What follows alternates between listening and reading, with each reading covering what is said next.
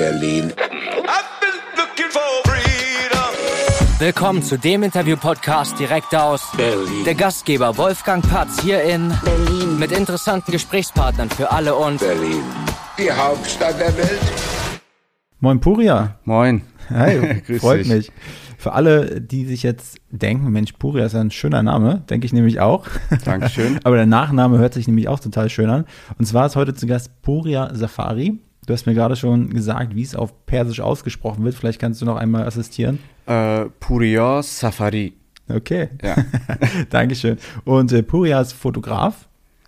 Und ja, also wenn ihr sein Instagram zum Beispiel auscheckt, werdet ihr sehen, dass er schon mit ganz, ganz, ganz, ganz großen Namen und Gesichtern ähm, zusammengearbeitet hat. Er hat die vor der Kamera gehabt. Da gehen wir gleich drauf ein. Aber erstmal herzlich willkommen, Puria.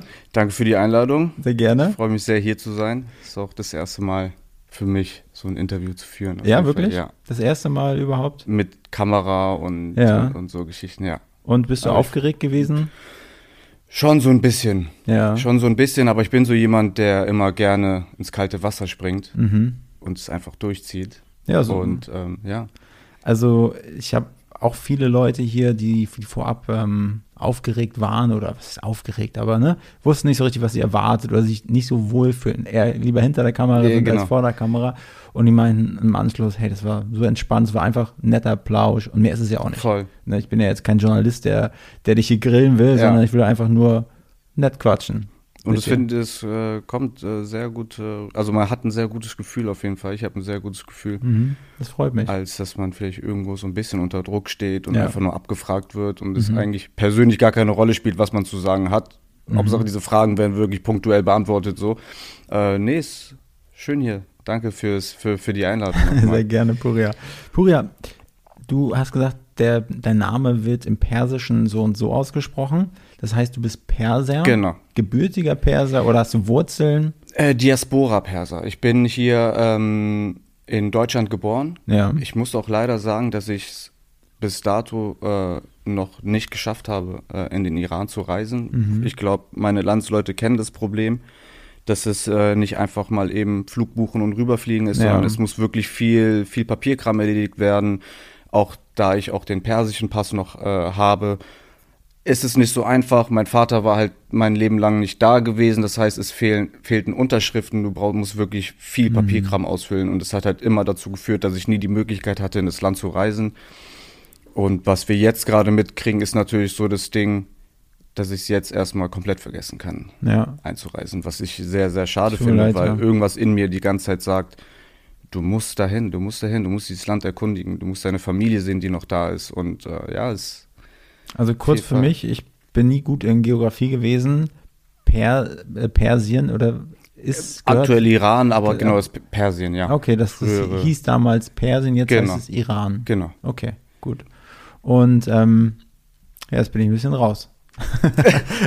ben, ja, schade, dass du deine, deine Heimat noch nie gesehen hast. Ja, voll. Ich kann mir vorstellen, dass das, ähm, das, ist ein, das ist ja irgendwie so ein Urwunsch sein muss, ne? Seine Wurzeln zu sehen, auch wenn du in Deutschland geboren äh, Ja, wurdest, voll. hier aufgewachsen bist.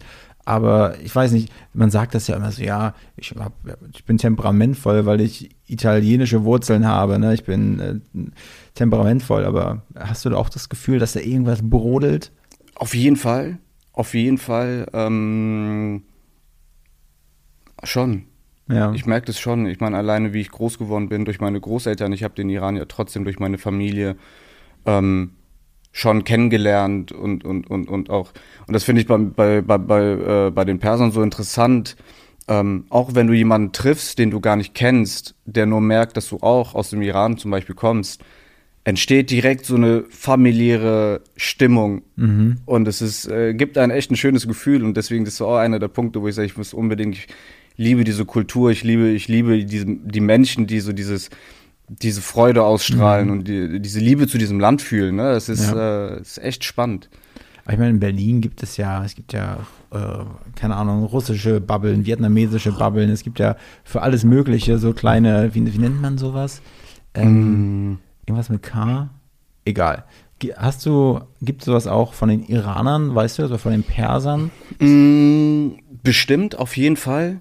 Ich bin jetzt 14 Jahre in Berlin. Ich sag so, diese größte iranische Verbindung hatte ich halt in Aachen gehabt, Mhm. weil in Aachen se tatsächlich sehr viele äh, Iraner leben. Ja. Mm, natürlich dann auch durch meine Familie, aber als ich äh, beschlossen habe, auszuziehen und nach Berlin zu gehen, war in, seit Berlin eigentlich gar keine große Verbindung mehr da gewesen, was ich dann sehr schade fand, aber ich mich natürlich auch sehr auf meinen Weg und auf meine Kunst konzentriert habe, aber immer wieder in gewissen Momenten gemerkt habe, wie sehr mir das eigentlich fehlt, habe aber trotzdem am Anfang auch Iraner kennengelernt, die mich herzlich äh, auch so ein bisschen aufgenommen haben, selbst wenn es dann ums Neujahresfest ging.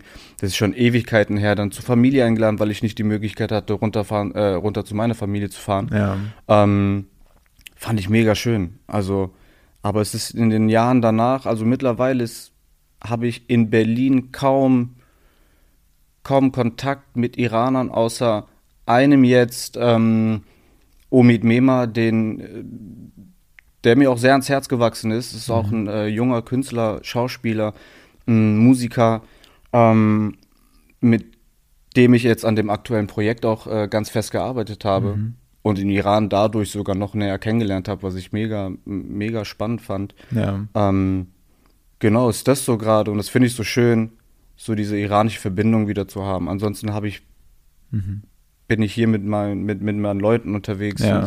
Omid und ich wollten wirklich mit dem Projekt aufmerksam machen. Äh, wir kennen alle seit 40 Jahren die dunklen Seiten des Irans und wir wollten jetzt mal wirklich eigentlich zeigen, wie schön unsere Kultur ist, wie bunt sie ist und sie nichts mit diesem 40 Jahre Regime zu tun hat, sondern wirklich das mehrere tausend Jahre zurückgeht und wir gerade in dieser schwierigen Zeit versucht haben, vielleicht trotzdem was, äh, auch wenn es schwer ist, was Positives ähm, äh, zu präsentieren. Und ja, Weil Mega wenn, spannend. Wenn du jetzt vom Projekt sprichst, kannst du das einmal ganz kurz umreißen. Wie heißt das Projekt? Und Das Projekt heißt Table of Spring und äh, spiegelt quasi einen ganz fest, festen Bestandteil unseres Neujahresfests wider. Der, das geht ja 14 Tage lang, ähm, das Neujahresfest. Und ein fester Bestandteil davon ist unser Haftzin. Das ist ein Tisch, der aufgebaut wird quasi, wo erst, ich äh, beschreibe mal kurz Haftzin. Haftzin bedeutet, Haft ist die sieben und Zin ist der Buchstabe S, das heißt sieben Gegenstände, die mit S anfangen. Ähm, nur über die Jahrhunderte oder Jahrtausende sind noch mehr Objekte dazugekommen. Das machen viele Kulturen unterschiedlich, benutzen andere Elemente auch teilweise. Ähm, und das kann bis zu 14 Elementen halt hochgehen. Und wir präsentieren quasi jetzt unser Hafzintisch, weil viele, ich glaube, wenn du dir ein Foto anguckst, fragst du dich, es sieht sehr schön aus. Was bedeutet der Apfel? Was bedeutet das Gewürzmach? Was bedeutet, äh, was bedeuten die Mehlbeeren, die da zu sehen sind oder das Essig? Und da ist wieder dieser interessante und spannende Punkt. Ähm, jedes dieser Objekte hat eine ganz, bedeute, äh, ganz bestimmte Bedeutung, eine Semantik dahinter, die, finde ich persönlich, auf den ersten Blick gar nicht zu erkennen ist. Und das spiegelt unsere Kultur eigentlich wieder, was wir sind. Und nicht das, was wir gerade leider seit 40 Jahren sehen, was wir nicht sind. Puja, du bist ja seit 14 Jahren in Berlin. Ja. Kommst, bist in Aachen aufgewachsen. Genau. Hast du noch eine große Verbindung zu Aachen? Ja, auf jeden Fall. Also es ist die Stadt, wo ich groß geworden bin, wo ich herkomme, wo ich quasi zu dem geworden bin, der ich heute bin, auch natürlich. Natürlich hat vor äh, in den 14 Jahren ist natürlich sehr, sehr viel mit mir passiert. Also ich bin wirklich zu einem, wenn man mich früher mal in Aachen gesehen hat und mich jetzt kennt, ist es wirklich, sind zwei verschiedene Menschen. Das kann ich mir Äh, gut vorstellen, ja. Also es ist echt crazy und das ist auch dann wieder das Schöne und das Spannende am Leben zu sehen, wie die, wie man sich entwickelt und was wirklich am Ende mit einem passiert, wenn man bereit ist zu gehen und sich traut zu gehen. Ne? Vielleicht können wir mal die Frage mal anders starten. Was gefällt dir an Aachen und was gefällt dir nicht an Aachen? Was gefällt mir an Aachen? Ich finde die Stadt wunderschön, muss ich sagen. Ich finde die Stadt auch sehr mystisch. Es gibt ganz viele Mythen und Geschichten zu, zu Aachen, äh, was, was ich sehr spannend fand. Ähm, klar, ich glaube, Kaiser Karl, den Großen, kennen, kennen viele. Ein, einer Hatte ich auch schon im Podcast. Genau.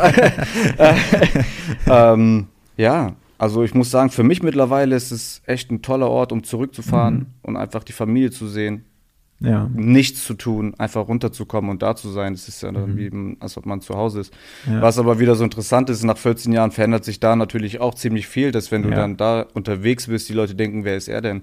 Was machst du denn hier? Oder So, so wie so dein, dein, dein Look jetzt, wie du heute hier Genau. auch, so ein bisschen, äh, sag mal, du, die denken schon, okay, der kommt aus Berlin. Auf jeden Fall. Also das war, das finde ich dann auch wieder positiv. Da hat sich Aachen natürlich jetzt auch in den Jahren sehr, sehr toll Ja. entwickelt, dass man ein bisschen freier ist. Früher war das ganz oft so, sahst du ein bisschen ausgefallen aus, haben dich alle angeguckt. Alle Mhm. angeguckt und alle haben geredet. So. Das ist mittlerweile jetzt auch nicht mehr wirklich so. Es war früher so. Aber man merkt trotzdem schon, es ist eine Kleinstadt, jeder kennt jeden. Kannst du dich noch daran erinnern, wie es war, als du das erste Mal einen Fuß nach Berlin gesetzt hast? Ja. Also vor 14 Jahren, war das das erste Mal oder warst du vorher schon mal hier? Ich war einmal in der 10. Klasse, ich glaube mit 16 war das, äh, hatten wir unsere Klassenfahrt in Berlin gehabt. Naturkundemuseum. Alles durchgemacht. Ja, ja, genau. Es war halt so, klar, krass, Mhm. Großstadt, eine ganz andere Welt konnte man schon damals gar nicht vergleichen. Ja. Aber hab Berlin nicht wirklich kennengelernt. Mhm. Irgendwie, es, es war interessant gewesen, aber sobald ich zurück war, hat sich das Thema für mich auch erledigt. Mhm. Aber als ich vor 14 Jahren hergekommen bin, das war echt crazy gewesen, was mit mir passiert ist, muss ich sagen. Ähm, ich erinnere mich auch noch, ich bin mit meinem äh, Onkel äh, Sharam J, DJ, Produzent, auch schon seit über 30 Jahren, ähm, hergekommen. Das war genau zur Fashion Week, weil er dann auch im Weekend Club für, für ein Label aufgelegt hat, zur Afterparty. Mm. Oh, das war verrückt, wenn du dann mit einem anderen Bewusstsein hier ankommst und diese Größe wahrnimmst. Das erste, was ich in meinem, äh, was ich gefühlt habe, war dieses Gefühl von Freiheit. Ja. Ah, es war echt. we- Wenn ich so zurückblicke, fühlt man das immer noch irgendwie, ne? So dieses, Ja. nicht, dass es, also es ist auf gar keinen Fall so irgendwie Vergessenheit geraten. Jetzt ist es ein Standard. Ich weiß es immer noch hier in Berlin alles sehr zu schätzen und diese Stadt und diese Möglichkeiten, die sie bietet, das hätte ich woanders äh, so nicht machen können oder haben können. Ne? Also Berlin Wie- hat mich schon beeindruckt. Wie warst du vor 14 Jahren? Also der Puria, der vor 14 Jahren nach Berlin gekommen ist, wie würdest du ihn beschreiben? Hast du Baggies angehabt und bist du hier mit, mit dem Ähm. Joint durch die Stadt gelaufen? Oder? Vor 14 Jahren, nein, ich war noch sehr zurückhaltend und sehr motiviert auf jeden Fall. Ja. Für mich gab es halt, ich hatte einen ganz bestimmten Grund, warum ich hergezogen bin. Das war die Fotografie dann. Und für mich gab es nichts anderes. Tag 1 war quasi erstmal Job suchen, gucken, dass man irgendwie überlebt. Hab dann auch direkt am ersten Tag einen 400-Euro-Job gefunden. Mhm. Aber ich glaube, jeder kann sich vorstellen, dass du mit einem 400-Euro-Job nicht weiterkommst. Und Ja. die Erfahrung habe ich vorher nicht gemacht. Ähm, aber es war auf jeden Fall eine sehr schwere Zeit, aber auch trotzdem eine sehr schöne Zeit. Ich finde so jede, ob sie hart oder nicht so hart war, es ist eine Zeit, die einem eine ganz wichtige Erfahrung mitgibt. Ne? Mm, Wo hast du damals geschlafen? Also hast du, konntest du irgendwo bei, beim Kumpel pennen oder? Nee, es war auch ganz, äh, ganz interessant, weil wo es dann, ich habe ja schon zwei Jahre vorher in Aachen dann quasi beschlossen, mit der Fotografie anzufangen. Und dann meinte mein Onkel auch zu mir, Pure, wenn du das wirklich willst, musst du definitiv diese Stadt verlassen. Mhm. Und du hast halt die Option München, Berlin, Hamburg, selbst Düsseldorf geht auch noch. Für mich war Düsseldorf und auch selbst Köln zu nah an Aachen dran. Ich war natürlich, ich wollte ich wollt weit weg auf jeden Fall. Und äh, wollte erst, wäre auch fast nach Hamburg gezogen. Also es wäre fast Ja. Hamburg geworden. Nur äh, mehrere Stellen, wo ich mich beworben hatte für einen Ausbildungsplatz und so weiter, haben mich halt nicht genommen. Mm, Und dann war ich so, okay, es sind wieder zwei Jahre vergangen. Das, was ich hier gerade mache, kann ich auch überall anders machen. Und dann hatte Ja. ich, äh, erinnere ich mich noch, meine alte Mitbewohnerin ähm, hatte, ohne dass wir uns kennen, über Facebook angeschrieben, ey, du bist Fotograf, ich bin auch Iranerin, ich studiere Modedesign. Magst du nicht meine Endkollektion fotografieren in Berlin? Und ich meinte so, ey, klar, voll cool, voll gerne, äh, mal ein bisschen rauskommen aus der Stadt. Und habe sie genau in dieser Zeit dann angeschrieben und meinte so, ey, Nilufa, mh, hast du irgendeine Ahnung, was so Zimmer, Wohnungen in Berlin angeht? Und die meinte so, Pure, wir haben ja noch ein Zimmer frei in der WG. Geil. Und dann war ich zufällig in Hamburg, bin direkt rübergefahren, hab direkt zugesagt. Also es war wirklich, das sind, das sind, das sind 12, 13 Quadratmeter, glaube ich. Perfekt. Direkt zugesagt, ich so, selbst wenn ich irgendwie nur ein Bett drin habe, Hauptsache ich kann irgendwo schlafen und meinen Ja. Traum verwirklichen. Klar. Und das Schöne war, auf dem Weg zurück hat mich die andere Hauptmieterin angerufen und meinte so, Puria, was waren zwei Hauptmieter äh, in der Wohnung, Pure, ich zieh eh aus, geh doch in den Mietvertrag rein, nimm das große Zimmer und ich gehe ins Kleine. Hab's natürlich direkt gemacht und seitdem bin ich seit 14 Jahren in dieser Wohnung, Geil. in diesem Zimmer. Und das ist halt das Schöne und deswegen bedeutet mir das auch so viel, auch in meinem Atelier, ähm, dass es alles an einem Ort passiert ist. Dass ich das auch, das meinte ich auch eben zu dir, diese Entwicklung, die in diesem Raum entsteht. Das war vorher noch mein Schlafzimmer gewesen. Mhm. Ganz am Anfang hing nur ein Streifen von einer Papierwand irgendwie ja. da. Es wurde immer breiter, immer größer und dann ist mein Herzensprojekt entstanden und dann wurde es immer mehr Richtung Atelier. Und vor, ich glaube, so drei, vier Jahren hat es angefangen, dass es komplett Atelier geworden ist. Mhm. Mein Cousin ist ausgezogen aus der Wohnung. Ich bin ins kleine Zimmer wieder gezogen zum Schlafen. Ähm, habe dann wirklich da Atelier, Atelier gehabt. Und ja, es ist mega interessant. Bedeutet mir sehr, sehr viel die Wohnung, auf jeden Fall. Und wie waren deine ersten Schritte so als Fotograf in Berlin? Also ich meine, klar, jetzt komplett zurückzugehen, wahrscheinlich war die erste, die ersten Monate, Jahre wahrscheinlich auch noch sehr zäh, könnte ich mir vorstellen. Sehr zäh, sehr zäh, aber trotzdem sehr schön. Ich sag mal so, die ersten sieben Jahre waren echt nicht ohne gewesen, aber mhm. ich hatte echt die beste Zeit meines Lebens, muss ich sagen. Ähm, ich hatte auch das Glück, dass ich wirklich gute Jungs kennengelernt habe am Anfang, die mich aufgenommen haben, ähm, wo ich mich dann quasi auch wie zu Hause gefühlt habe. Das heißt, ich war nicht ganz alleine. Das fing aber erst so nach anderthalb Jahren an, dass ich die kenne. Aber dem ersten Jahr hatte ich zwei Freunde aus Aachen noch hier, die öfters in Berlin waren. Mit denen habe ich ganz viel unternommen. Aber irgendwann kam der Punkt, wo ich gemerkt habe, ich bin halt auf mich gestellt mhm. und bin halt wirklich für mich und habe mich nur mit der Fotografie be äh, beschäftigt, habe wirklich jeden Tag irgendwie versucht zu arbeiten, jeden Tag versucht zu fotografieren, äh, habe schon in Aachen damals die ganzen Modelagenturen angeschrieben. In Berlin bin ich zu den ganzen großen Agenturen gegangen und meinte, ey, ich bin hier, ich habe Bock zu arbeiten, habt ihr Models für mich, mit denen ich mhm. was machen kann? Mm, und dann gibt es natürlich auch äh, ähm, eine Person, die auch da sehr viel geprägt hat. Äh, bei mir auf meinem Weg äh, ein internationales äh, Model, ähm, Gische Tönnes, die mich da begleitet hat, beziehungsweise mir sehr viel mit auf den Weg gegeben hat, weil die international eine riesen Erfahrung hat. Ähm, und ich ihr quasi jeden Tag Fotos geschickt habe und meinte, wie findest du die und wie findest du dies, wie findest du das Shooting, was hältst du davon? Und dann meinte sie zu mir, Pure, ich finde es toll, was du machst, aber vielleicht versuchst du mal dich auf ein Projekt länger zu konzentrieren, als jeden Tag ganz viel zu machen. Nimm mhm. dir mehr Zeit für eine Sache. Und wirklich ab, die, ab diesem Gespräch habe ich mir auch wirklich teilweise ein, zwei Monate Zeit genommen für ein Shooting, so bevor ich das umgesetzt habe. Weil ich mehr wollte, als einfach nur ein schönes Bild zu schießen. Für mich war die Geschichte dahinter auch immer sehr interessant. Ähm, etwas wirklich darzustellen. Ähm, ja. Wie bist du da so rangegangen? Also, ich meine, das, wenn ich mir das jetzt vorstelle, ist natürlich auch alles eine Geldsache diese Freiheit zu haben, sich zwei Monate, jetzt vielleicht ist es auch sehr viel, aber äh, zwei Monate sich auf ein Projekt vorzubereiten, das muss auch irgendwie bezahlt werden, ne? Das muss bezahlt werden. Ich habe äh, in den ersten sieben Jahren Vollzeit nebenbei gearbeitet. Klar, mhm. in den ersten zwei Jahren noch auf 400 Euro Basis. Ja. Da habe ich halt gelernt, dass mit 400 Euro du nicht viel anfangen kannst und ohne meinen großen Bruder hätte ich die Zeit auch nicht überstanden, der mich da finanziell sehr unterstützt hat. Ja. Ich bin morgens um 10 im Laden gewesen und bin um 8 nach Hause. Das heißt, ich bin teilweise um 7 aufgestanden, habe dann mit meiner Fotografie ein bisschen was gearbeitet. Entweder vorher geshootet, ja mhm. genau, ich musste vor der Arbeit halt, wenn überhaupt, shooten, weil abends war es so dunkel, weil ich mhm. immer eigentlich nur mit Tageslicht arbeite bei mir im Atelier. Also es war sehr anstrengend. Das ja. heißt, vor der Arbeit und nach der Arbeit konnte ich mich mit der Kunst befassen und dazwischen musste ich halt äh, im Laden stehen quasi. Wie bereitest du dich dann aber auf so ein Projekt vor? Also ich sag mal, was gehört dazu bei mm. dir? Wahrscheinlich hat sich das auch noch mal ein bisschen geändert. Es hat sich sehr geändert. Es hat sich äh, sehr geändert, auf jeden Fall. Ähm, wie bereitet man sich vor? Es, es, kommt auf die Thematik an. Ich habe früher äh, mit einem meiner besten Jungs ähm, viel zusammen gemacht, weil er für mich einer der talentiertesten Jungen im Schreiben ist. Er hat teilweise Texte geschrieben, wo ich, der jetzt nicht wirklich äh, literarisch jetzt so fit ist, sage ich mal, aber ich fand es trotzdem so inspirierend. Er hat quasi Geschichten geschrieben, die ich dann fotografiert habe zu meinen Bildern. Mhm. Ähm, so hat es angefangen. Was macht deine Fotografie aus? Also das, ja, ich kann es nicht so richtig greifen. Also die Bilder, die ich von dir gesehen habe, ich kann das wahrscheinlich gar nicht so in Worte, mit Worten beschreiben, was ich da gesehen habe. Ich habe Menschen darauf gesehen. Es sah nicht so aus, als wie, wie ein Handyfoto. Es sah dunkler, hab, hatte ich das Gefühl gehabt, ein bisschen. So, was macht deine Fotografie aus? Also, ich glaube, meine Fotografie äh, unterscheidet sich vielleicht auch von anderen Fotografien, weil die sehr puristisch ist, sage ich mal so. Ich habe mich ja auch von Anfang an dafür äh, entschieden, in Schwarz-Weiß zu fotografieren, weil ich immer zeitlos bleiben wollte. Ich wollte halt etwas erschaffen, was nicht nach fünf Jahren in Vergessenheit gerät.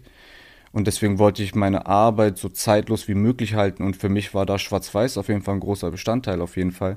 Auch natürlich durch die Inspiration äh, von Peter Lindbergh, der sehr viel in Schwarz-Weiß gemacht hat. Ich finde, die Fotos leben, weil ähm, es immer was ganz Tolles entsteht, wenn die Leute bei mir im Atelier sind. Das ist, wie, wie, wie ich eben schon meinte, nicht einfach, ihr kommt rum, ihr werdet fotografiert und ihr geht wieder, sondern es entsteht wirklich was. Und für mich einer der wichtigsten Bestandteile, äh, der auch immer bleiben wird, ist das Erste, wenn ihr ankommt, fühlt euch wohl. Fühlt Ja. euch wohl. Lasst irgendwie, lasst uns hinsetzen, lasst uns durchatmen, Mhm. lasst uns kurz Gespräche führen. Ja. Ähm, Ich habe vorhin schon mit Puria gewitzelt, genau das Gegenteil, wie es hier war. Äh, Ich hab, wollte ihm was anbieten. Ich meinte Wasser oder Wasser? Kaffee? Ich meinte, scheiße, ich habe keinen Kaffee. Also wirklich extrem schlecht vorbereitet. Normalerweise habe ich auch ein bisschen hier. Aber ja, das tut mir leid. Ähm, aber kommt vor, ich, ich kenne das, dass dann leider nicht alles so ja, ja. Okay, aber bei, bei dir wird erstmal aufgetischt, dann setzt ihr, setzt ihr euch hin, trinkt gemütlichen Kaffee. Musik läuft, Ja. ähm, man tastet sich so ein bisschen aneinander ran. Mhm. Der eine stellt mehr Fragen, der andere weniger. Ich stelle mehr Fragen, mal weniger. Es ist immer so ein, bei mir, ich bin so ein Mensch, der sehr nach Gefühl arbeitet und ich versuche auch immer, die Menschen, die da sind, einzuschätzen. Jeder ist besonders auf, auf, auf seine Art und Weise und du kannst ja nicht mit jedem so umgehen, wie du wie man quasi mit jedem umgeht. So, das ist ja jede, gerade Künstler sind äh, sehr speziell, finde ich, und da muss man auf jeden Fall im positiven Sinne speziell, äh, finde ich persönlich, darauf achten, wie ist der, was, und das lernst du halt von 0 auf 100 kennen, ne? Ich war, am Anfang war es für mich ähm, auch alles sehr aufregend. Ich war sehr nervös gewesen am Anfang mit vielen zu arbeiten. Ich meine, eine meiner ersten äh, Künstlerinnen war Katja Riemann, die ich äh, fotografieren durfte in Verbindung mit meinem Herzensprojekt. Und da war ich auch sehr aufgeregt am Anfang. Oder ob es Ludwig Trepte war. Ähm, sehr aufgeregt. Was ist dein Herzensprojekt? Das hast du ja schon mal genannt. Ma, Herzensprojekt. äh, mein Herzensprojekt ist Safaris Frame. Ist entstanden mit einem ganz alten Holzstuhl, was ich dann quasi auch, deswegen waren die Jahre auch sehr einfach, weil ich mit der Fotografie in den ersten sieben Jahren nicht wirklich Geld verdient habe, sondern mich wirklich nur auf das Projekt äh, konzentriert habe, ähm, nur selektiv gearbeitet habe, weil hinter dem Projekt für mich viel mehr gesteckt hat, als, ähm, wie gesagt, einfach nur zu fotografieren. Mir war es wichtig, wer sitzt da drauf, warum will ich diese Person haben. Für mich war das oft auch ein Spiegel gewesen, ähm, mit Leuten zu arbeiten, die vielleicht schon da sind, wo ich hin möchte. ja. Und äh, das fand ich dann immer sehr spannend. Das ist natürlich dann mit den Jahren, ich meine, klar, ich glaube, so 2014 war das, wo Jerome Boateng bei mir war, war das auch nochmal eine sehr, sehr äh, interessante Erfahrung für mich gewesen, weil ich, wie gesagt, auch sehr nervös war am Anfang und dann weißt du nicht, worüber redest du. Hm, darüber würde ich jetzt, glaube ich, nicht reden. Dann ist es doch irgendwie sehr still und das finde ich aber trotzdem mit den Jahren diese ganze Erfahrung zu machen, mit diesen interessanten Menschen, Ja. mit diesen Energien umzugehen, äh, das anzunehmen. Und das ist ja das Schöne auch gerade daran, mit diesen ganzen verschi vielen verschiedenen Arten von, von, von Künstlern, Menschen äh, zusammenzuarbeiten, ist dieser Energieaustausch, diese Inspiration. Das ist ja jedes Shootings auf neue interessant und inspirierend. Das ist ja das Schöne daran. Was meintest du damit, ähm, die Leute sind schon da, wo du hin willst? Also wenn ich jetzt Jerome Boateng nehme, gehe ich nicht davon aus, dass du in der Nationalelf spielen wolltest. Nicht das, aber einfach, die ihren Traum verwirklicht haben, die wirklich dafür geblutet haben, die, wenn um acht Schluss war, aber noch bis zwölf, ob es jetzt auf dem Platz war oder im Büro Ja. sitzen oder, oder noch das Buch lesen oder noch lernen. Ähm, ja, das war so auf jeden Fall für mich eine sehr große Inspiration, gerade mit so einem Namen zu arbeiten. Lass uns das Fall. Beispiel Jerome Boateng aufgreifen. So, wie bist du an die Auswahl der Gäste für dein Herzensprojekt, wie bist du da rangegangen? Weil ich finde das manchmal schwier schwierig, auch für mich selbst, ne? So, auf wen habe ich Lust im Hauptstadt-Podcast? Viele werden auch empfohlen, manche äh, schreiben mich an. Und manchmal denke ich so, ich würde auch viel mehr so mein Herzensprojekt draus machen und sagen, ich habe auf die, so wie, so wie bei Mhm. dir, wir haben lange gesprochen und ich hatte richtig Bock drauf. So, ne? und da, da nachher mit dem Endprodukt, ich weiß jetzt schon, dass ich mich damit super identifizieren kann, weil es einfach eine sehr intime Atmosphäre auf war, obwohl wir jetzt hier im Voll. Büro sitzen, irgendwie, die irgendwie eine Aufnahmeecke aussieht. Aber trotzdem ist es irgendwie sehr, sehr angenehmes Gefühl gerade. Voll. Wie, wie hast du, wie bist du da rangegangen? Warum Jerome Boateng? Äh, warum Jerome Boateng? Ähm, ich habe in Berlin, ich habe als erstes bei Replay angefangen zu arbeiten am Kudamm. Und da habe ich die damalige Freundin von Adessen, Musiker, kennengelernt. Ähm, kannte ich auch bis dahin nicht. Und als sie, und er kam dann ein, zwei Mal sie abholen und meinte, ja, mein Freund ist Musiker. Und für mich war so, ah, okay, krass, ich bin Fotograf, wenn er mal was braucht. Ich freue mich über, über, über, Ja. über jeden, mit dem ich arbeiten kann. Und dann haben wir uns auch äh, direkt am nächsten Tag äh, im, im, im Parkcafé getroffen am Berliner Platz. Und das war dann auch direkt so, als ob wir uns schon seit zehn Jahren kennen gefühlt. Und Ades ist mit Jerome und der, mit, mit allen da groß geworden und die kennen sich und sind sehr, sehr enge Freunde. Ich glaube, so beste Freunde, so in die Richtung. Und dann war natürlich für mich schon so, okay, krass, er kennt Jerome Boateng. Ähm, mit ihm zu arbeiten wäre natürlich ein Traum, einfach, einfach von, von, von dem, was er geschafft hat. Ähm, und so eins nach dem anderen. Ich habe das mal einfach mal irgendwann nach ein, zwei Jahren so reingerufen und habe einfach nur keinen Druck gemacht, sondern ich wusste, früher oder später wird es bestimmt irgendwie entstehen. Er wird ja meine Arbeit sehen. Ich habe das quasi mit der Fotografie echt jahrelang begleitet. Äh, er hat die Arbeit natürlich auch gesehen, dass es dann schon aufgefallen ist und dann hatte er für mich nachgefragt und dann hieß es ja, warum nicht? Hätte ich Bock drauf, so nach vier Jahren. Cool. Ähm, Sehr aber geil. es war auch interessant. Natürlich äh, hast du, wenn du jemand wie Jerome bist, du- du hast mit Fotoshootings tagtäglich zu tun, arbeitest mit dem und dem zusammen, kommst dann, äh, sagen wir mal, was ich eben auch zu dir meinte, in diese Wohnung rein, in dieses Atelier, was er sich gerade entwickelt und denkst dir so, okay, spannend, lass mal umsetzen, aber dann am Ende diese, die- diese Reaktion zu sehen, okay, es sind echt krasse Fotos geworden. So. Und das gehört zu haben, es hat mich sehr gefreut und es hat mir sehr viel bedeutet. Wenn die Ja. Leute wirklich mit einem guten Gefühl nach Hause gehen oder auch wirklich einfach zufrieden sind mit dem, was da entstanden ist. Das hört sich ja so ein bisschen, ein bisschen so an wie, wie so, hm, wie sagt man dann, wenn man, wenn man selber strahlt, dann irgendwann kriegen das Leute automatisch mit oder irgendwann machst du dich halt zum Magneten, ne, so. Äh, Würdest du auch sagen, dass, dass das so ein bisschen dein, in Anführungsstrichen, Erf Erfolgsrezept ist, ähm, dass, dass du da vielleicht nie zu pushy warst, sondern dass du eher, du warst da und man hat dich gesehen und äh, dann sind die Leute auf dich zugekommen? Beides, beides. Ähm, wie gesagt, ich bin so ein Mensch, der wirklich sehr nach Gefühl lebt und habe alles entstehen lassen. Wenn ich jetzt jemanden gesehen habe, mit dem ich echt gerne arbeiten möchte, ob es jetzt auf einer Premiere war oder wo auch immer, ähm, bin ich entweder hingegangen und habe dann das Gespräch gesucht. Äh, ich habe immer versucht, ich zu bleiben, mich nicht zu verstellen, nicht irgendwie, ah, da ist der, ich muss jetzt auf cool tun oder ich muss jetzt ein bisschen so machen, dass das Interesse entsteht oder irgendwie Ja. verstellen. Ich bin einfach ich geblieben und ich glaube, das haben die Leute auch gesehen und ich glaube, das hat halt auch ein Jerome gesehen und ich glaube, das sieht man in den Bildern, dass das, was ich mache, wirklich ernst meine und da wirklich äh, alles von mir drinsteckt. Das gehört mir, das kann mir keiner wegnehmen. So und ähm, Ja. Deswegen ist es 100% pure Safari, was man da sieht.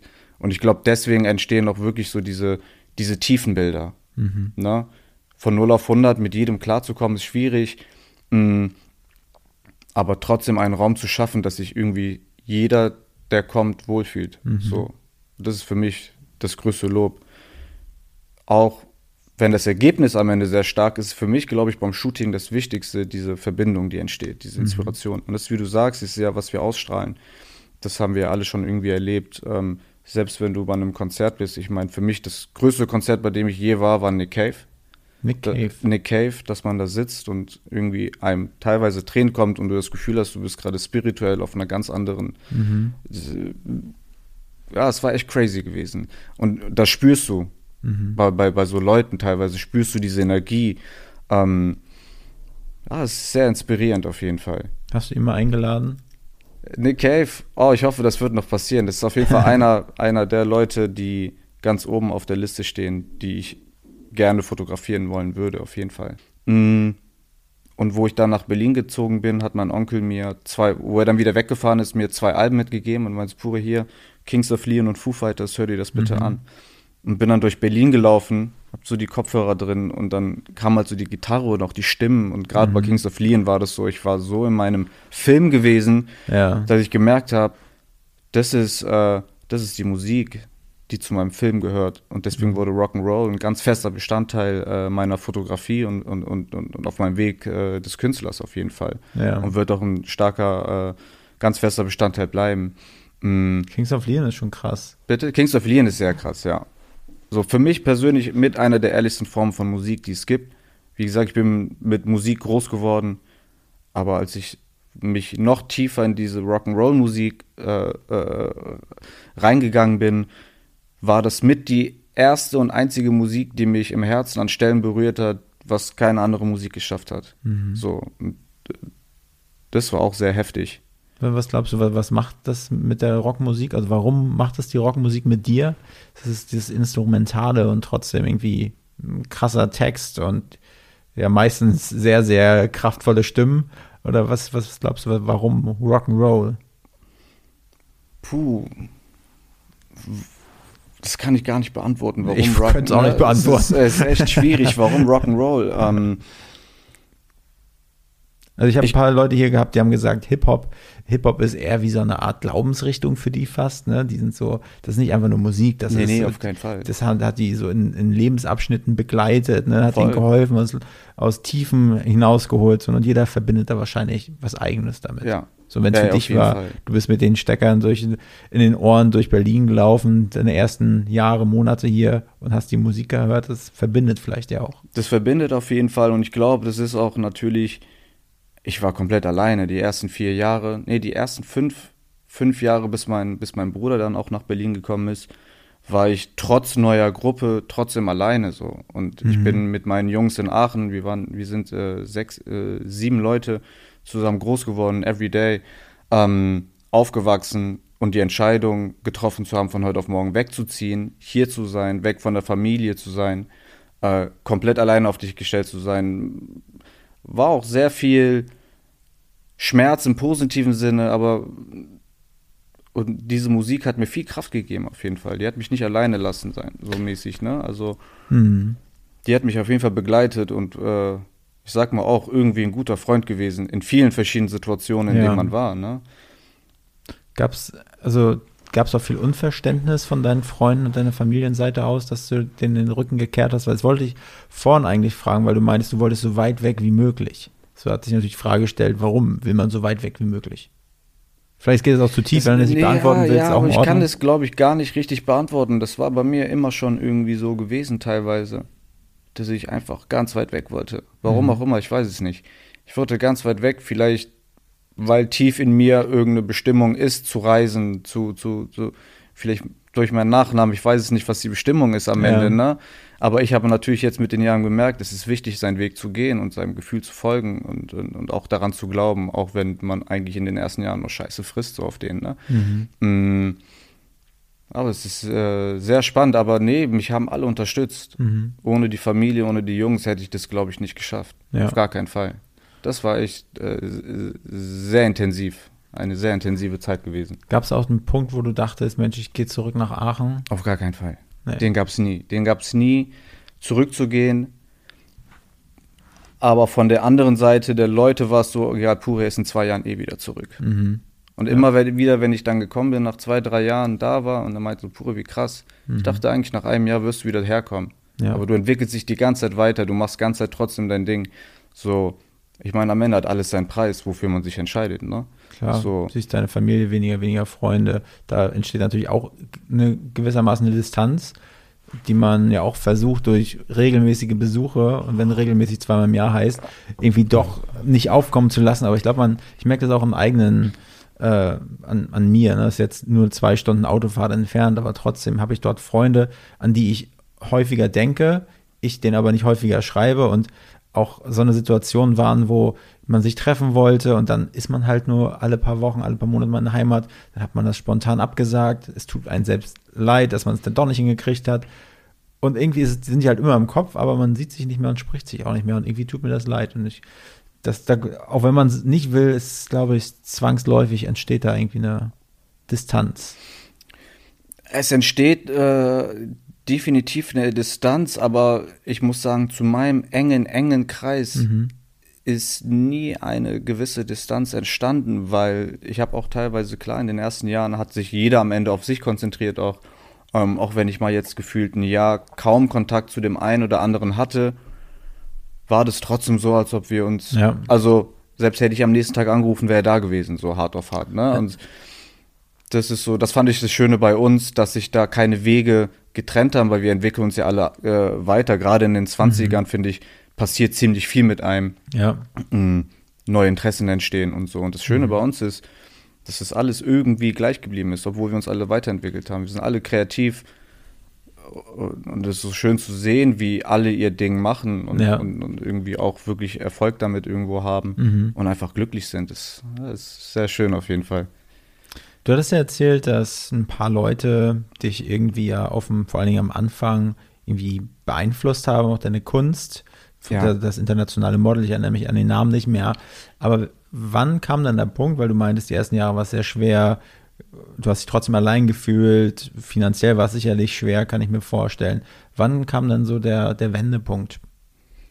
Ähm, ich sage mal so, zu Leuten, die ähm, großen Teil dazu beigetragen haben, wie ich mich entwickelt habe, darf ich natürlich auf keinen Fall Frederik Lau vergessen, den ich durch diese neue Gruppe dann kennengelernt habe. Das war an meinem Geburtstag, ist äh, eine ganz kurze Geschichte, auch äh, mega lustig. Ähm, wir waren äh, bei einem Open-Mic-Konzert, wo Ades dann gesungen hat, mit noch einem anderen Freund, Chinedu.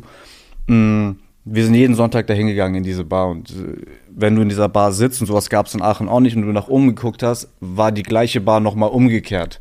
Krass. Also Tische und alles hing von der Decke runter und dann war vor, vorne die Bühne und das war am 6. November gewesen und Freddy war auch dabei und Michael Nass, der Schriftsteller.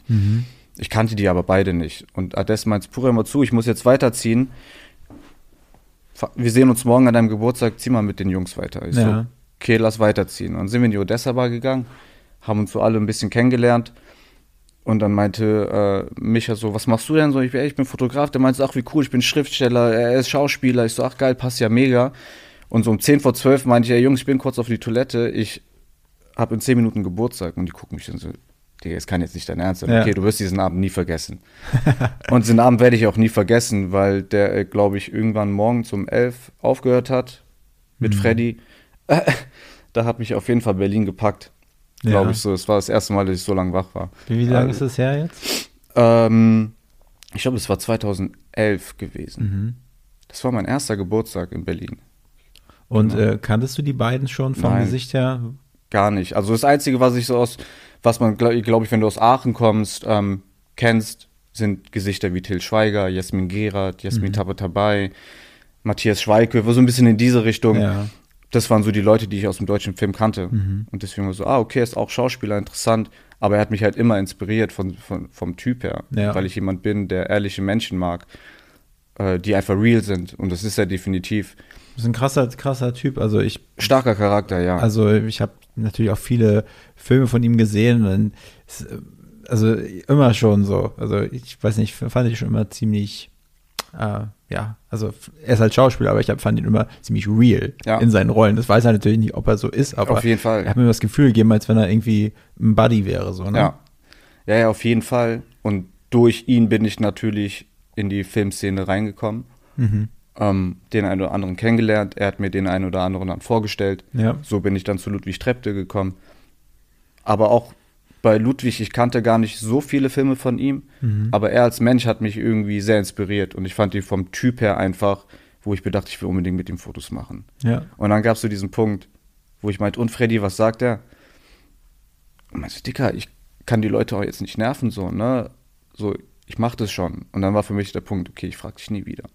Ja. Weil ich dann so ein bisschen, ich will ja niemanden irgendwie zur Last fallen oder irgendwie nerven. Ja, ja, hundertprozentig. Und ähm, genau, und dann fing die, äh, die, die Reise quasi mit, dass ich mich mehr auf Künstler als auf Models konzentriert habe, Ja. fing da an dem Punkt auf jeden Fall an. Und hast du hm. ihn noch nie wieder gefragt? Nee. Äh, Also klar, mittlerweile, wenn ich jetzt einen Kontakt zu dem oder dem suche und ich weiß, die sind befreundet, dann Mhm. unterhält man sich und fragt mich Ja. so, ey, wenn mal die Möglichkeit besteht, vielleicht kannst du mal irgendwie ein Wort einlegen oder Ja. mal nachfragen, ob Interesse besteht. Auf jeden Fall. Ich glaube, das ist ja äh, überall so jetzt mittlerweile, dass ob es in der Musik, in der Malerei ist, hat alles viel mit Vitamin B auch zu tun Klar. ähm, an gewisse Leute auch ranzukommen. Mhm. Auf jeden Fall. Aber um auf die eigentliche Frage zurückzukommen, 2017 war das Jahr, Ende 2017 war das Jahr, wo ich gesagt habe, okay, jetzt lebe ich nur von der Fotografie. Mhm. Und ich dachte mir, das wird jetzt das geilste Jahr überhaupt. Und 2018 wurde eigentlich das schlimmste Jahr, was ich je hatte, weil doch alles nicht so gekommen ist, wie ich es mir vorgestellt habe. Finanziell dann natürlich, aber ich habe es trotzdem durchgezogen. Mm. Und seit Ende 2018 fing der Stein langsam an zu rollen. Ja. So. Und es war aber auch trotz, dass es das in Anführungsstrichen schlimmste Jahr für mich war, auch mit das schönste Jahr, was ich bis dato in meinem Leben hatte, weil ich komplett unabhängig war. Ich hatte den Sommer, ich hatte einfach die Zeit, mich nur auf die Fotografie zu konzentrieren. Mhm. Ich musste nicht im Sommer jeden Tag im Laden stehen, hatte erst abends frei, also wirklich, es war so frei, freies Gefühl, Ja. mäßig. Und da fing das halt an, genau. Und wie, wie, also kamen dann Agenturen auf dich zu, weil die gesehen haben, hey, du bist mit den Künstlern, die hast du immer vor der Kamera. Weil ich stelle mir jetzt auch gerade die Frage, wenn du zum Beispiel das Beispiel angebracht, der Mensch Freddy, ne, wenn du den kennst, eventuell, wenn es passen würde, stell mal einen Kontakt her.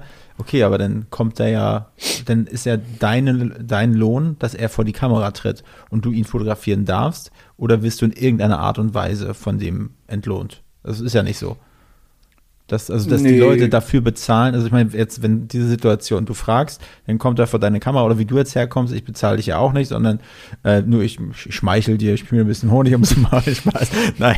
Und äh, genau, das ist ja dann die Entlohnung so ein bisschen dafür, ne? Und dadurch, durch die Sichtbarkeit, die du durch diese Person bekommst, bist du natürlich auch in anderen fällt man Kreisen natürlich wieder. auf. Ja. Klar, es ist äh, gerade am Anfang macht man sehr viel für die Kunst und deswegen meine ich, habe ich die ersten sieben Jahre zum Beispiel kein Geld verdient, wirklich Ja. mit der Fotografie, weil ich wirklich nur meine Kunst gemacht habe und es Mhm. wirklich so Nehmen und Geben war von beiden Seiten aus. Ähm, bin natürlich durch Freddy in die äh, bei der Agentur Players ähm, natürlich direkt irgendwie in Fuß, äh, Fuß Mhm. gefasst und habe da angefangen mit deren Künstlern dann immer mehr zu arbeiten und immer mehr mit der Agentur irgendwie zusammenzuarbeiten. Ähm, bin natürlich dann dadurch auch in Kontakt mit den anderen Agenturen gekommen und äh, so hat sich das alles entwickelt auf jeden Fall. Und da hatte ich jetzt auch letztes Jahr mein erstes großes Projekt, ähm, meine erste große Kampagne geschossen für Gillette mit, äh, mit Kimmich. Ja. Das war auch sehr, sehr spannend und eine sehr, sehr große Erfahrung für mich gewesen, Mhm. ähm, mal außerhalb professionell zu arbeiten, Ja. so mäßig. Und das war wirklich so mit jetzt das größte offizielle Ding Ja. gewesen, was ich geschossen habe. Ja, aber ich glaube, irgendwann, so stelle ich mir das vor, ich bin da halt 0, gar nicht drin, aber wenn man irgendwann sich einen Namen gemacht hat als Fotograf, dann ist es halt so, dann möchte man als Person, vielleicht als Schauspieler, ich möchte halt nicht mehr von Hans-Peter fotografiert werden, sondern ich will halt von Puria Safari fotografiert werden. So, so funktioniert es nachher irgendwann, Ja, wenn ja, man, auf glaube ich, jeden Fall, erfolgreich natürlich. ist. Mm, Das ist ja wie beim Film oder, oder, oder, Ja. oder auch als Musiker irgendwann willst du natürlich auch mit den großen Produzenten arbeiten Ja. oder mit den großen Regisseuren, Mhm. weil du, es kommt auf deine Vision an und auf dein Ziel an, so, ähm, voll, selbst wenn es jemand Neues ist, der gerade Fuß fasst in dieser Branche, Mhm. mega spannend, mega inspirierend, ähm, kann man gar nicht so genau jetzt sagen, dass ich jetzt auch sage, ey, nur noch die und die, alles andere kommt gar nicht mehr in Frage. Mhm. Das ist bei mir einfach, ist auch komplette, äh, ist komplett anders. Dass selbst wenn Studenten, interessante Studenten, natürlich gucke ich auch immer drauf, wer und wie und passt es und passt es nicht. Ähm, du weißt nie, wer morgen der nächste, wer auch immer ist, ne? So, Ja. und deswegen finde ich das gerade interessant, auch mit, mit jungen Leuten zu arbeiten oder gerade Studenten, die gerade von der F- äh, Filmschule oder, oder wo Ja. auch immer weggekommen sind. Äh, mega interessant. Also, Bist du, bist du bestechlich? Also trinkst du gerne Bier oder so? ach so, äh, Ansonsten würde ich mal mit einem Kasten Sternburger zu dir kommen. ja, das Problem ist irgendwann, wenn du an einen gewissen Punkt kommst und Ja. auch davon lebst, ich glaube, diesen Kasten Bier kann ich meinem Vermieter nicht geben. Ja. So, ne? Weißt du, was ich meine? Ja, so klar. mäßig auf den, das ist halt der Punkt, an dem man Mhm. irgendwann kommt. Ähm, Du musst Ja. halt bezahlt werden, klar. muss dann halt bezahlt werden.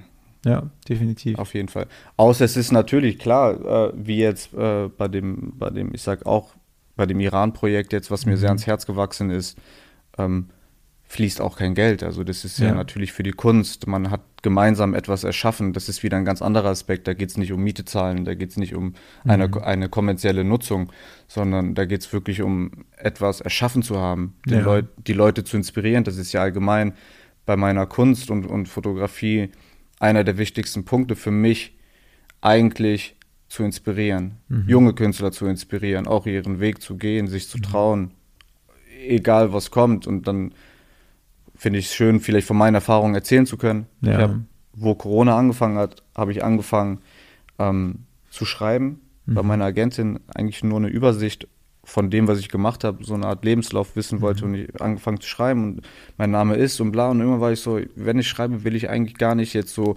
einfach nur punktuiert runtergehen, sondern ich wollte wirklich was erzählen und bin jetzt, habe jetzt, mach jetzt, habe jetzt seit einem Jahr Pause gemacht, aber ich bin irgendwie bei Seite 28 mittlerweile und gerade erst in Berlin angekommen quasi. Meine, meine Geschichte fängt quasi bei meinem Onkel an, der als erstes von der Familie nach London gezogen ist und dann von London nach Deutschland musste, wegen diesem Regimewechsel und alles. Und so fängt quasi meine Geschichte an und irgendwann später kommt halt der Punkt, wo ich geboren werde und dann fängt meine, meine Story quasi an, um einfach auch vielleicht gerade junge Leute zu inspirieren, macht einfach, Ja. geht, macht und egal was passiert, solange du dran glaubst, wird es auch passieren. Das heißt, du schreibst quasi ein Tagebuch, was eventuell mal gedruckt werden könnte? Genau, was genau damit passiert, weiß ich noch nicht, aber es Ja. gibt schon so ein, zwei Pläne. Ich werde auch bald wieder anfangen weiterzuschreiben. Mhm. Ist natürlich auch schwierig, sich an alles zu erinnern. Klar. Äh, ist ja jetzt auch ein bisschen was her. Deswegen, äh, ich bin ja jetzt gerade in Berlin quasi angekommen in meinem Text. Ja. Und dann muss man wirklich kramen, suchen, mit dem reden. Was war noch mal da in der Zeit? Was haben wir gemacht? Manchmal verschiebt man auch Sachen, die dachten, die, die später waren, doch früher passiert sind. Ah, es ist mega interessant, auch wieder zurückzugehen und da einfach zu merken und das alles wirklich sehr zu schätzen, zu wissen, was passiert ist. Ja. So. Was ist so die, die krasseste Geschichte in deiner Zeit als Fotograf, vielleicht auch in deiner Wohnung, die, an die du dich erinnerst? Oder die, der, der, das tollste Shooting oder keine Ahnung. Das ist schwierig zu sagen, weil jedes Shooting, was entsteht, wirklich sehr, sehr besonders ist. Und einzigartig, auf jeden Fall. Ich kann gerade schwer sagen, das Shooting mit ihm war für mich das beste Shooting oder das interessanteste Shooting, weil wie gesagt, jedes Shooting hat äh, äh, sehr viel mit sich gebracht. Also es ist äh, sehr, sehr interessant gewesen, sehr inspirierend. Was mir immer einfällt, das ist jetzt weniger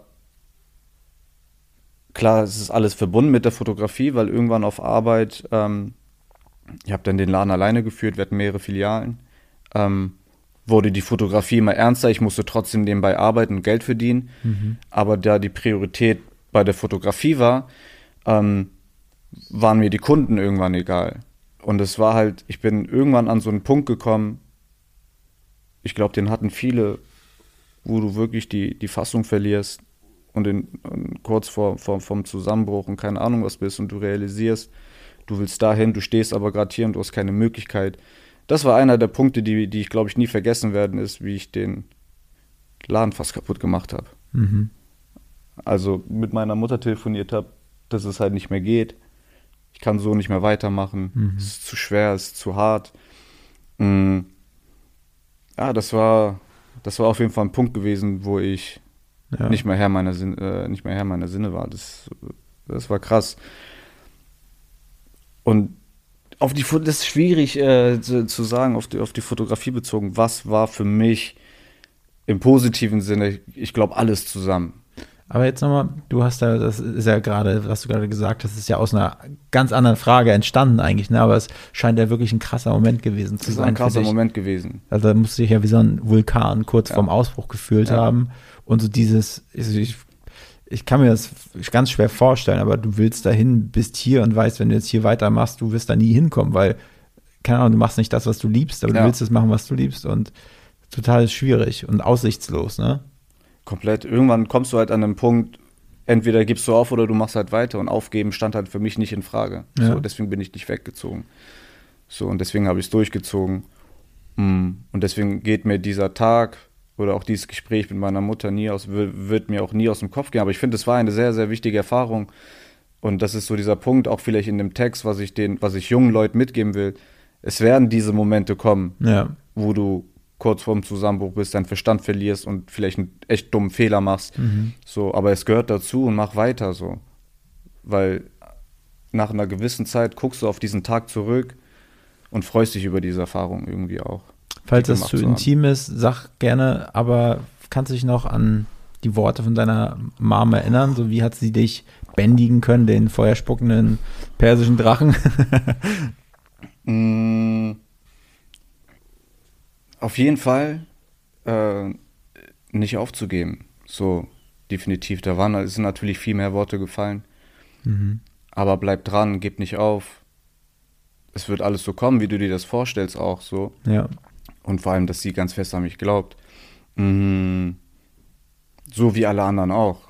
Mhm. Aus meinem, von meiner Familie oder auch von meinen Jungs. So, es ist, wie gesagt, ohne, ohne diese Energie hätte ich diese Zeit nicht überstanden. Mhm. Vielleicht auch schon doch auf irgendeine andere Art und Weise. Vielleicht wäre es auch alles in eine andere Richtung gegangen, aber ich bin echt dankbar über diese Liebe, die mich da die ganzen Jahre und immer noch begleitet. Ich bin mit viel Liebe groß geworden, viel Liebe bekommen.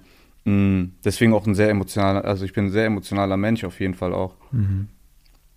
Weil du meintest ja, dass du bei deinen Großeltern aufgewachsen bist und war deine Mom auch dabei? Habt ihr was ein Mehrgenerationshaushalt oder? Ding, wir sind alle irgendwie zusammen groß geworden. Die sind natürlich vereinzelt äh, äh, nach, nach, also der Bruder, der älteste Bruder meiner Mutter ist als erster nach Deutschland.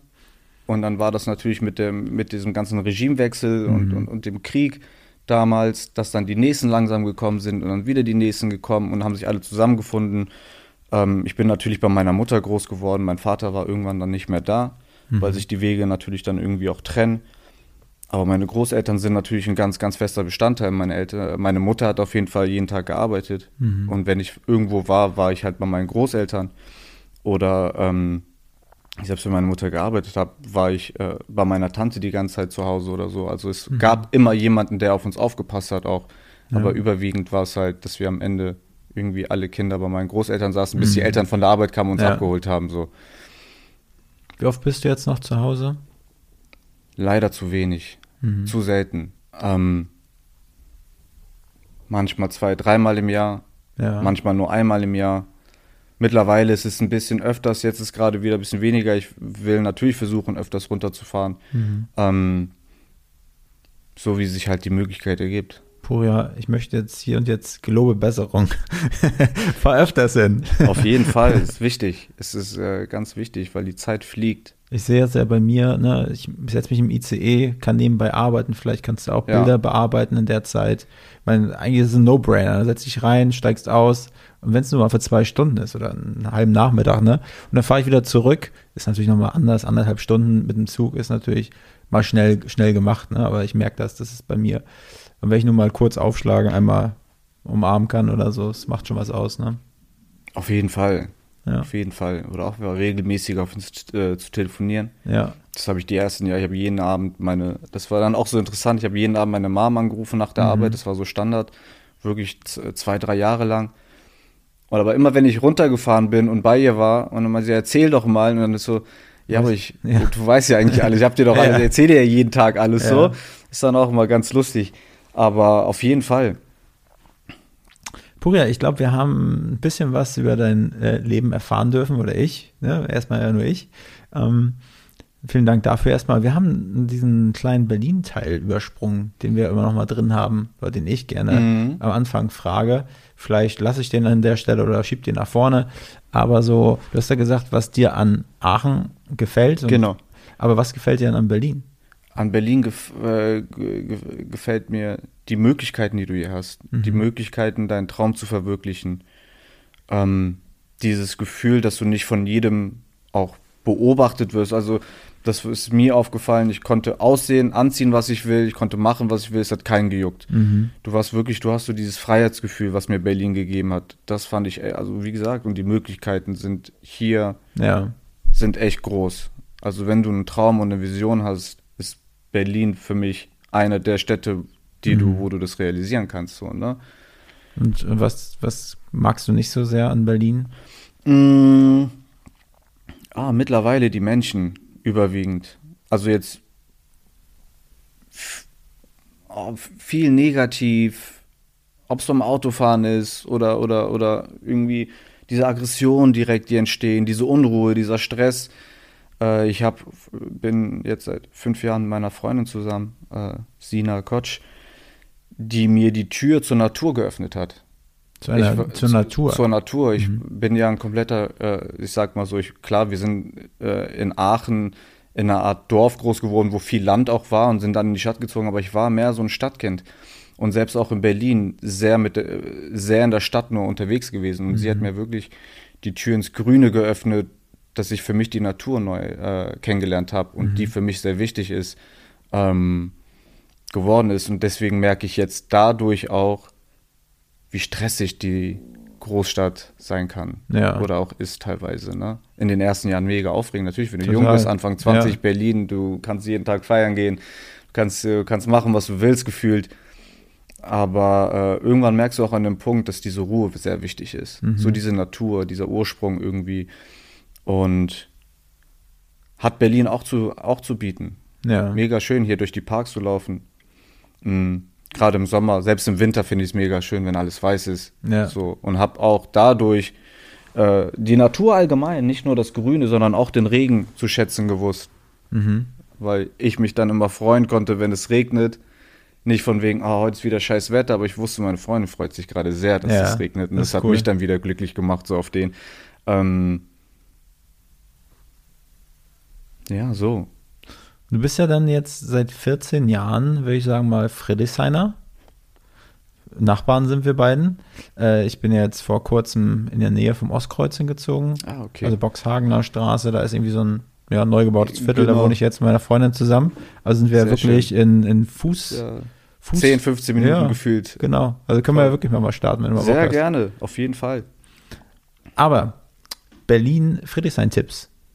Kennst du da so schöne Restaurants? Nein, diese Frage ist doof. Du kennst die natürlich. In welchen Restaurants kann man dich so antreffen? Welche sind deine Lieblingsrestaurants in Friedrichshain? Welche Bars magst du gerne? Und falls du mal ab und zu doch noch mal feiern gehen solltest oder so, welcher Club gefällt dir oder hat dir Ähm, früher gefallen? Ich sag Bars in äh, Friedrichshain. Ich mag das Fitchers Vogel sehr, was Mhm. direkt auf der Warschauer Ja, Straße ist, weil ja. das ist so, da war ich früher halt immer gewesen Ein gefühlt. bisschen abgerockter, ne? Ja, ein bisschen abgerockt. War auch ganz cool, wo es dann entstanden ist, weil ganz vorher war ja da irgendwie so ein, so ein An- und Verkaufladen, so, so, Mhm. so mit antiken, antiken Sachen. Und dann ist die Bar gekommen und dann war das so wirklich so die Bar, wo ich öfters war. Mhm. Dann ein Platz, den ich äh, jedem nur ans Herz legen kann, ist ähm, Urban Spree Mhm. auf dem Raw-Gelände. Da bin ich eigentlich im Sommer sehr, sehr oft, weil wir mit dem des Urban Spree ist ja ein, eine Art riesen Biergarten. Und es gibt die Möglichkeit, die Treppen hochzugehen. Und oben ist äh, eine afrikanische Küche. Ich weiß gerade leider nicht genau in welche Richtung, von einem Bekannten von uns, den wir kennengelernt haben. Und wir sind eigentlich, das Essen ist der erstens der Wahnsinn, die Atmosphäre ist mega, die Musik ist super, also das kann ich im Sommer nur empfehlen. Ist Ähm, das direkt, also am Anfang, wenn du, äh, also direkt am Anfang vom Raw-Gelände? Genau. Da ist ein Biergarten draußen. Genau, man wenn so, du von der S-Bahn quasi da den Weg runterläufst, Ja. kannst du schon quasi aufs, äh, auf, auf den Ur aufs Urban Spree schauen. Mm, Ist auch ganz, ähm, oder ist so, so, so, so, so eine Art Auspuff, wo die Feuer rausspucken. Das kriegt man Okay. dann auch manchmal mit. Ja. So, das, ähm, und es ist so ein riesen roter Container, wo Mhm. das Restaurant drin ist. Deswegen, man sieht es schon und es ist direkt quasi rechts, Ja. wenn du da reinkommst. Okay. Also da bin ich sehr, sehr gerne im Sommer auf jeden Fall. Ähm, ansonsten Restaurants ist schwierig bei uns, muss ich sagen, ehrlich. Das Bürgermei äh, Bürgermeister hat jetzt bei uns aufgemacht, Ja, gegenüber von mir. gut, ne? äh, ist sehr gut. Ich habe letztes Mal Mm. den Hausmeister gegessen. Hat dir gefallen? Ja, sehr gut. Da waren Champignons drauf, gebratene Champignons. Hausmeister 5,90 Euro. Ja. Eine Portion Pommes. Du kannst ja wirklich nonstop Mayo oder Ketchup Ja, das draufballern. ist crazy, auf jeden Fall. mm, ja, so halt. Aber mm, es gehört. Nee, es ist jetzt schon Mitte. Ich mag die Ming-Dynastie sehr. Ein chinesisches Restaurant. Ja. Das ist direkt an der Janowitzbrücke. Okay. Das gehört, glaube ich, nicht mehr zu Friedrichshain, oder? Mhm. Nee, ich glaube auch nicht. nicht. Mit der, Ähm, also Min- Ming-Dynastie, ja. genau. Mm, Und ansonsten noch ein paar Bars, die man äh, in, auf jeden Fall mal auschecken sollte, wenn man so Friedrichshain, Kreuzberg, ist eigentlich egal wo. Wenn nicht, ist auch nicht schlimm. Ich, ja, äh, kennst du die Frage? Eigentlich kennst du echt viele Läden. Ja. Und du warst in vielen Läden. Wenn dich aber jemand fragt, ist immer so dieser Punkt, dann fängst du an nachzudenken und irgendwie fällt dir gerade kein Name ein. ja. Aber so, ähm, ja, das Fitchers Vogel, wie gesagt, ist so Friedrichshain. Ich bin selten, mittlerweile selten in Bars unterwegs. Ja. Also wir gehen dann direkt schon Richtung Club oder trinken halt zu Hause vor, so ein bisschen auf den, wie man es kennt. Im Sommer dann halt draußen. Mhm. Ähm, Clubs kann ich Da bist du wie ein Fisch im Wasser, ne? empfehlen. äh, ich bin früher sehr gerne ins Watergate gegangen, Ja. obwohl das natürlich auch sehr touristisch geworden ist irgendwann mit der Zeit. Ja.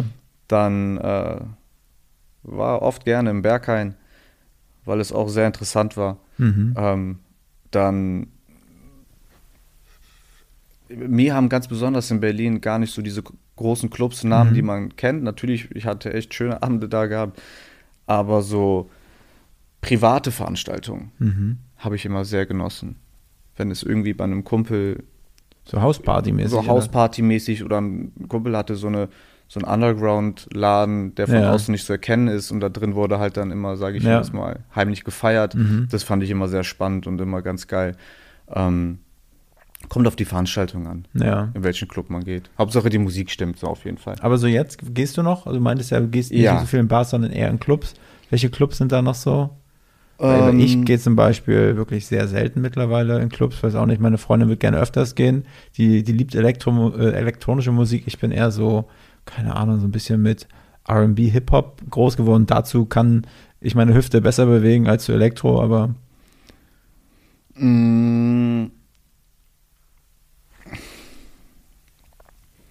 Also ich bin jetzt nicht jedes Wochenende feiern, aber Ja. wir gehen schon so eins, einmal im Monat oder jeden zweiten Monat, also auf jeden Fall mal irgendwie unterwegs oder feiern. Das Schöne ist gerade natürlich, wenn du in dieser so ein bisschen auch in dieser Filmwelt oder allgemein in diese, wenn, wenn es viele Veranstaltungen gibt, ob es Ja. auch, auch wenn es zur Fashion Week ist oder, oder, oder zur Berlinale ist, Mhm. gibt gibt es immer ganz tolle Momente, äh, Events, wo du auch einfach einen geilen Abend hast und das dann quasi an, ja. wie, wie so eine Feier oder wie so ein Mhm. Club mäßig dann irgendwas angemietet. Das ist schon ganz cool auf jeden Fall. okay. Ja, Puria, vielen lieben Dank für deine Offenheit hier. Sehr gerne. Danke für Und- die Möglichkeit. Letzte Frage. Bitte. Wen würdest du gerne als nächsten Gast hier bei mir im Hauptstadt-Podcast hören wollen? Hm. Ich glaube, ich fände es sehr spannend, wenn äh, meine Freundin Sina Kotsch hier wäre. Ja. Aber ich fände es, glaube ich, auch sehr spannend, wenn mein Bruder Math Madison mal hier ist, der dieses Jahr oder nächsten Monat mit seiner Musik anfängt, äh, Ja. macht deutschen Hip-Hop. Mhm. Mm, Wahnsinn. Also da kommt was in der Hip-Hop, in der deutschen Hip-Hop-Welt kommt auf jeden Fall was auf die Leute zu, so die können sich auf jeden Fall gefasst machen. Sehr gerne. Das wäre, glaube ich, auch sehr, weil es äh, ein, wirklich ein sehr ehrlicher und sehr, sehr direkter mhm. Mensch ist. Da wäre ich auch sehr würde ich mich neugierig, was drüber da für freuen. Gespräche entstehen würden. Ja, wenn du den, wenn du den Kontakt herstellen würdest, würde ich mich sehr, Sehr, sehr freuen. gerne. Ja? Sehr, sehr gerne. Cool, Puria. Vielen lieben Dank. Ich weiß, Danke du hast, hast noch viel zu tun heute, aber war wirklich schön, dass du die Zeit genommen hast und ich hätte dir gerne mehr angeboten. Das holen wir auf jeden Fall nach. Sehr gerne. Ist immer schwierig, in, in, in, in so einer viel zu erzählen, aber man hat, ich glaube, wir haben es ganz gut hinbekommen, Ja. so ein bisschen was Habe ich auch das zu Gefühl. erzählen. Ja, alles klar, Puria. Mach's gut. Ich danke dir, mach's gut, mein Lieber. Ciao. Ciao.